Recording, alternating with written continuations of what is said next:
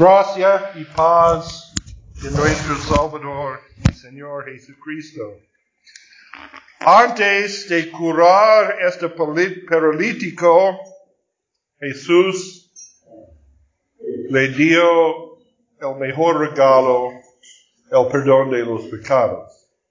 Porque el perdón de los pecados es mejor que la sanación de los uh, piernas de este hombre, este hombre en la cama. Jesús sanó los enfermos por la compasión, por su misericordia, por su gracia, por sus sufrimientos. Y también en, como en nuestro texto para hoy, para mostrar su poder sobre la creación, sobre este uh, mundo del pecado y aflicción. Pero en verdad este mundo siempre es un valle de la muerte, un valle de aflicción y sufrimiento. Si esto no hay esta contra esta otra cosa. Esta, nuestras vidas son una cosa tras otra cosa. Pero con el perdón de, de los pecados, tenemos la seguridad para vivir siempre con Jesús sin lágrimas, sin dolores. Y no, no, importa que ocurrió en este mundo, tenemos esta promesa entonces, que vivimos para siempre con Jesús. Entonces Jesús anunció a este hombre el perdón de los pecados y dice en esta, en nuestro evangelio para el décimo noveno domingo después de Trinidad, como en los relatos paralelos en Marcos 2, 1 a 12 y Lucas 5, 17 a 26, el Hijo del Hombre tiene la autoridad para perdonar los pecados. El Hijo del Hombre, esta frase en hebreo, Hijo del Hombre en un sentido amplio significa un ser humano, un hombre. Hijo del Hombre es un, ser, ser, humano de nuestro, nuestro huesos y carne, pero tiene en el Antiguo Testamento un sentido, otro sentido, el Hijo del Hombre. Él es aquel hombre, es el Mesías, el hombre prometido. Los profecías del Antiguo Testamento siempre señalan al Mesías, el prometido de Dios. Mesías es igual en hebreo a Cristo. Cristo y el Mesías ambos significan el ungido, el elegido por Dios. Entonces, en Daniel, en el libro del profeta Daniel, 7.13, ¿y qué es la característica de los libros del Antiguo Testamento? Cada uno fue escrito antes del nacimiento de nuestro Señor Jesucristo, siglos antes. En su visión, Daniel, el profeta, dice, yo vi, yo vi en las nubes alguien como hijo del hombre. Este es el Mesías. Entonces, Jesús habló sobre sí mismo como el hijo del hombre. Este es el título del Mesías.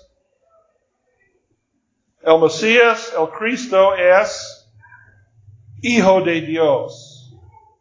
También, como hablamos el domingo pasado, Hijo de David. Hijo de David, el rey David, vivió muchos siglos antes. ¿Qué tipo de ser fue David? Un hombre. Entonces, Cristo, el Cristo existió, ha existido desde el principio, desde la eternidad como Hijo de Dios, pero como Hijo del Hombre desde su nacimiento por la Virgen María, como uno de nosotros, como otros. ¿Qué es el significado de este entonces? Hijo de Dios significa la segunda persona de la Trinidad en toda su, su omnipotencia, toda su divinidad, hijo del hombre, es Jesús en su naturaleza humana. Hablamos en la, la clase del catecismo sobre los dos naturalezas de Jesucristo. Los dos naturalezas de Jesucristo son la naturaleza divina la naturaleza humana. Jesús es verdadero Dios y verdadero hombre, verdadero Dios para cumplir perfectamente la voluntad de su Padre. verdadero hombre para ser tentado en cada aspecto como nosotros, cada manera como nosotros. Pero hay más también. Él fue hijo del hombre para ser tentado como nosotros, pero también para elevar nuestra naturaleza en su exaltación. Hablamos también en la clase de catecismo sobre los dos estados del Cristo, la humillación y la exaltación. El bajo del cielo, es decir, dejó a un lado sus poderes para ser nacido como un bebé en Belén y vivió como uno de nosotros, como hijo de José el carpintero, y sufrir y morir en la cruz para nosotros este es el estado de humiliación. El bajo del cielo hasta la muerte. Hasta la muerte. Pero en la cruz venció la muerte, el pecado, el diablo y comenzó la exaltación. el regreso del Padre resucitó de entre los muertos el tercer día y después de 40 días subió al cielo para ser sentado a la derecha de Dios Padre Todopoderoso, y desde allí va a venir para juzgar los vivos a los muertos. ¿Qué padrón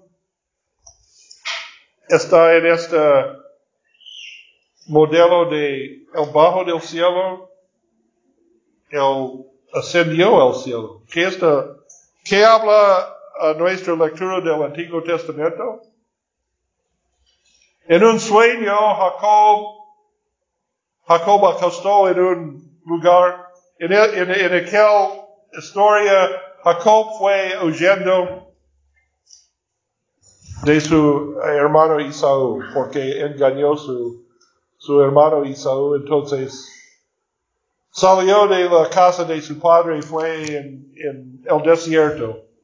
Y busca, oh, ok, tengo que, tengo que uh, dormir Aquí es una piedra, usa por su cabecera.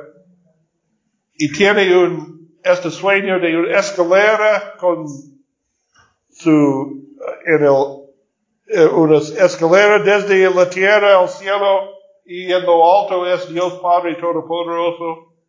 ¿Y qué ocurrió? Ascend, desciendo y ascendiendo los ángeles en es, escalera. Entonces, uh, despertó y dice, esta casa, este lugar es casa de Dios porque estoy en la presencia de Dios. Bueno, ¿qué conexión? ¿Cuál es el vínculo con, con la, la, la descenso de Jesús y el ascenso de Jesús? Dice en Juan, Juan capítulo, el Evangelio según San Juan, capítulo 1, uh, versículo 56. Y le dijo, de cierto, de cierto os digo, de aquí adelante veréis el cielo abierto y los ángeles de Dios que suben y descenden sobre el Hijo del Hombre. Es decir, ¿quién es la escalera ahora? ¿Quién es la escalera que Jacob solo puede ver en un sueño? ¿Quién es la escalera donde descendió los ángeles y los descendió los ángeles? El que bajó al cielo y ascendió el cielo una vez para siempre para nosotros, Jesucristo. Entonces, Jesucristo descendió a los cielos, ascendió a la Padre. También Cristo es presente en cada vez hay dos o tres reunidos en su nombre, está presente en su cuerpo y sangre. Entonces, este lugar, aquel lugar, es la casa de Dios. La casa de Dios no es solo en Jerusalén, uh, pero está aquí, está en Barinas, uh, está en Lima, Perú. Hoy en día es la ordenación de Juan Carlos Ramírez para a algunos de los refugiados venezolanos en Perú. Todo es la casa de Dios. Entonces, esto significa hijo del hombre, pero más, hay más también, porque cuando Jesús, Jesús bajo del cielo, no perdió su naturaleza divina, cuando bajó al cielo para vivir entre nosotros, Dejó a un lado sus poderes divinos, no usan sus poderes divinos siempre y completamente, pero bajo para ser, para ser un hijo del hombre, y cuando ascendió, no perdió su naturaleza humana, él también es hijo del hombre al lado del Dios Padre Todopoderoso. Y luego Jesús dijo, el Hijo del Hombre como Dios, Hijo de Dios, la, naturaleza divina, divina entrega a la naturaleza humana de Jesús este poder para perdonar los pecados. El Hijo de Dios tiene la autoridad para perdonar pecados y Luego Jesús entregó esta, uh, esta autoridad a su iglesia.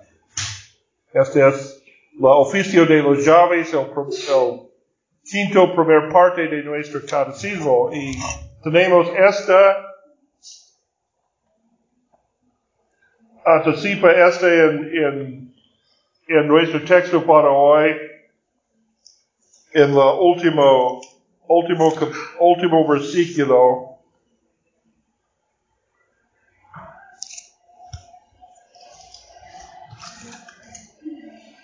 Y la gente al verlo se maravilló y glorificó a Dios que había dado tal potestad a los hombres. es decir, el oficio de los llaves es la autoridad para perdonar pecados o no perdonar pecados a los impenitentes en el nombre de Jesús. Jesús entregó a sus discípulos y dice, esta es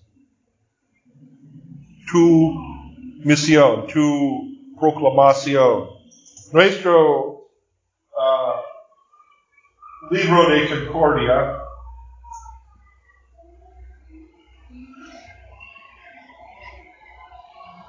El libro de Concordia incluye el catecismo, pero mucho más. muchos documentos de la época de la Reforma en que los uh, Lutero y los reformadores explicaron qué creemos, qué enseñamos, qué confesamos. Y los artículos de Esmalcalda, escrito por Martin Lutero, dice sobre los llaves, artículo 8 sobre los llaves. Los llaves son un oficio y poder conferidos a la iglesia por Cristo para ligar y desligar los pecados. No solamente los pecados groseros y manifiestos, sino también los sutiles, ocultos, que Dios solo conoce, como está escrito. ¿Quién sabe cuántos errores comete? Salmo 19, 12. Y Pablo mismo se lamenta en el capítulo séptimo del epístolo de los romanos de que él sirve con la carne y la ley del pecado. Pues no nos corresponde a nosotros, sino solo a Dios, juzgar cuáles, cuán grandes y cuántos son los pecados. Como escrito, no entres en juicio con tu servidor, pues para ti no hay hombre alguno vivo que sea justo. Jesús instituyó este oficio de los llaves por la iglesia en Mateo 28, en los últimos versículos, dice, toda autoridad en el cielo y la tierra ha dado, el Padre ha dado a mí, y tú eh, envió a los discípulos y los uh, al mundo para bautizar en el nombre del Padre, del Hijo del Espíritu Santo y enseñan y hacen discípulos. También en el Evangelio de según San Juan dijo a los discípulos, recibid el Espíritu Santo, los pecados que tú perdonados en la tierra serán perdonados en el cielo, y los que retienen en, los, en la tierra serán retenidos en el cielo. Es decir, tenemos esta autoridad de Jesucristo en sí mismo, porque como mucha gente, como los fariseos en aquel tiempo, dicen, ¿qué es un hombre que puede perdonar pecados? Porque Jesús había regresado a Capernaum del otro lado del mar de Galilea de un viaje. Capernaum fue el sede o el cuartel de, del ministerio de Jesús en Galilea. Capernaum todavía la ciudad existe hoy en día. Es al lado del mar de Galilea y hay un uh, sitio allá. Según la, la, la, la, leyenda local, este sitio fue la casa de Simón Pedro, San Pedro. Y los arqueólogos han descubierto los ruinos bajo el suelo de una casa de un pescador, con, obviamente una casa de un pescador como, ¿cómo se llama? Ganchos o anzuelos para pescar. Quizás es el mismo casa que habla nuestro texto. Pero Jesús vino, regresó a Galilea y la gente oyeron y una gran multitud alrededor y no hay espacio entre esta casa. Estos amigos, cuatro amigos, llevaron su, trajeron su paralítico, su amigo paralítico y no, no hay espacio para entrar en la casa. Entonces, imagina, imagínate el trabajo para subir el techo de esta casa quita el techo y baja la, cama directamente a los pies de Jesús. Por eso Jesús tiene mucha misericordia. También entendió la fe de estas personas. Ellos tienen en fe para sanar su amigo. Entonces, primero dice, tu fe, tus pecados son perdonados. Y podemos pensar que no solo el paralítico, pero el promesa fue para los amigos también. Pero dentro de esta casa, no todo el mundo puede entrar en esta casa, pero algunos fariseos y escribas de Jerusalén viajaron casi 100 kilómetros a Capernaum y ellos fueron en frente alrededor de Jesús. Porque ellos fueron hombres de alta clase, entró primero, la gente permite, permitieron ellos entrar primero y ellos, cuando hay muchos otros afuera de la casa, ellos entraron primero, pero no quiero escucharlo, no quiero aprender de Jesús, ellos quieren escuchar por las palabras que ellos pueden usar contra Dios. Y dice, cuando Jesús dice, tus pecados son perdonados, ellos pensaban adentro. En este, este caso no habló en alta voz, dice, este hombre blasfema, porque solo Dios puede perdonar los pecados. Y, pero Jesús, dice el, texto, veo vio sus pensamientos porque Jesús es el Hijo de Dios. Y dice, ¿qué es más fácil? Para ser tus pecados son perdonados o levántate, toma tu cama y anda. Es más fácil para perdonar pecados, para es más grande para decir, el más grande, milagro más grande es para decir, tus milagros, tus pecados son perdonados. Pero nadie puede ver este milagro. Entonces, dice, para ustedes pueden saber que el Hijo del Hombre tiene esta autoridad. Levántate, toma, él dijo al paralítico, levántate, toma su lecho y, anda. Y así, así fue. Este es, es decir, el milagro es el sello de la verdad de las palabras de Jesús, del perdón de los pecados. Podemos confiar en la, en la palabra del perdón de Jesús.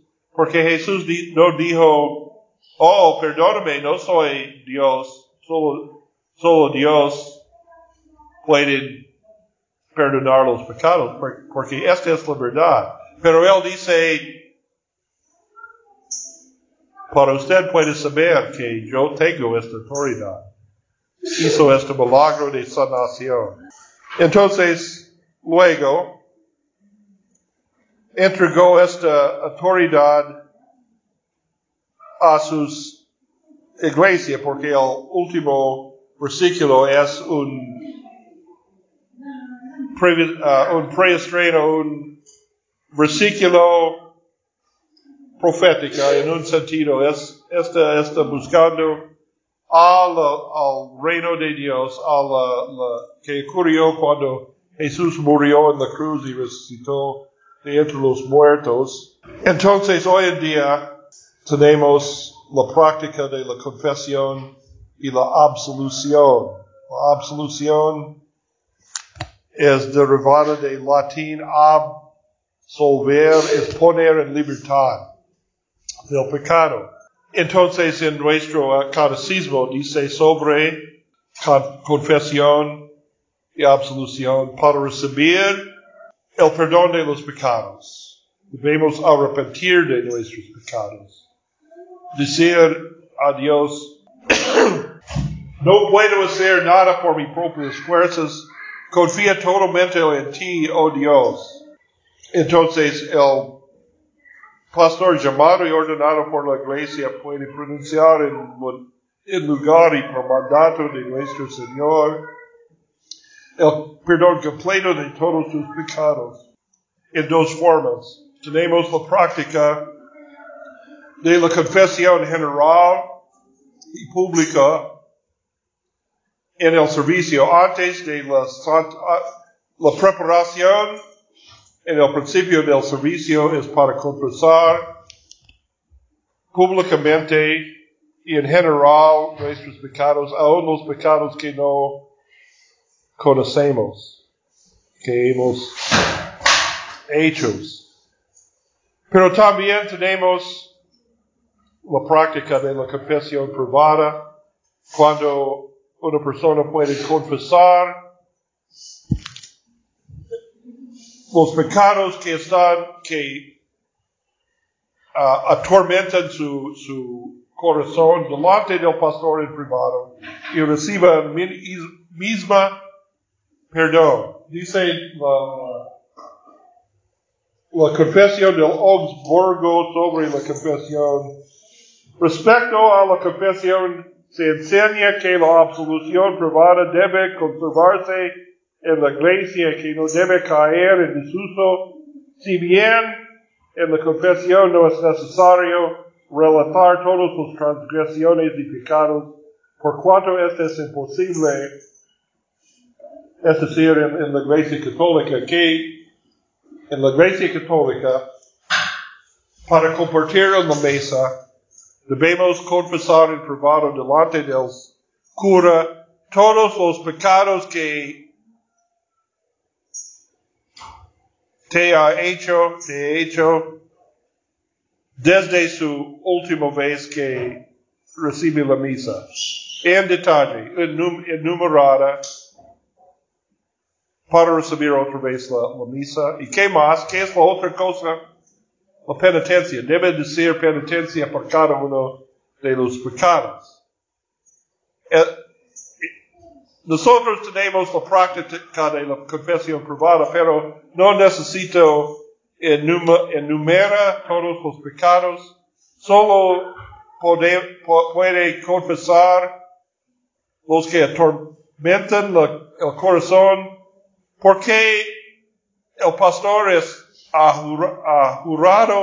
nu- para nunca, habló, nunca hablar con otros sobre qué oír en la confesión. Y dice en los artículos de Esmeralda, ya que la absolución o poder de los llaves instituido por Cristo en el Evangelio también constituye una ayuda y consuelo contra el pecado y la mala conciencia, así la confesión y absolución no debe caer en desuso en la iglesia, especialmente por las conciencias débiles y también por el pueblo joven y en culto para ser eh, examinado, instruido en la doctrina cristiana. La enumeración de los pecados, sin embargo, debe quedar librada del criterio de cada cual, es decir, lo que quiere contar o no. Es decir, la confesión no es otra obligación de la ley que tenemos que hacer para recibir el perdón de Dios. Es consu- consuelo, es una ayuda para nosotros, un alivio de la mala conciencia, porque dice nuestro catecismo, cuando oímos las palabras de la absolución del pastor es como Cristo sí mismo dijo, dice a, a nosotros. Este es ah, nuestra confianza y nuestra fe. Y también conservamos la práctica. Estamos preocupados con los enfermos también. Entonces, confesamos esta práctica,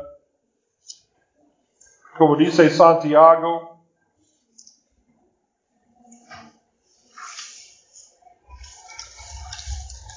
la carta a Santiago 5, versículo 14. ¿Está algún enfermo entre vosotros? Llame a los ancianos de la iglesia y oren por él, ungiéndole con aceite en el nombre del Señor. Y la oración de fe salvará al enfermo, y el Señor lo levantará. Si hubiera cometido pecados, le serán perdonados. Confesamos vuestros ofensas uno a otros y orar uno por otros, para que seas sanados. Oración eficaz del justo puede mucho. Confesamos esta costumbre entonces, no como en sacramento, porque no es un medio de gracia para recibir el aceite en la frente, es un recuerdo del bautismo y una señal que una persona que está enfermo en la casa no es apartado de la comunidad de la iglesia, también tiene la misericordia de Dios y también confiamos en el poder del Señor para sanar las enfermedades físicas. Los milagros no son necesarios para nosotros como evidencia que Cristo es el Señor, porque tenemos, ¿qué es la señal que tenemos? La señal de la resurrección y la proclamación del Evangelio. Pero seguimos esta costumbre de recibir la confesión del enfermo y oramos por los enfermos porque confiamos en el poder de Dios para, para sanarlos. Pero encima de todos, en este caso siete solo es un símbolo El poder es en la oración, pero el poder de la oración no es en nosotros. La oración del justo es el que ora en el nombre de Jesucristo. Y el poder es en Jesucristo, no está en nosotros. Pero confiamos en este poder. Este es el poder de nuestra oración. Y este es nuestra esperanza y fe. Y en esta tenemos paz que sobra, pasa todo entendimiento. Amén.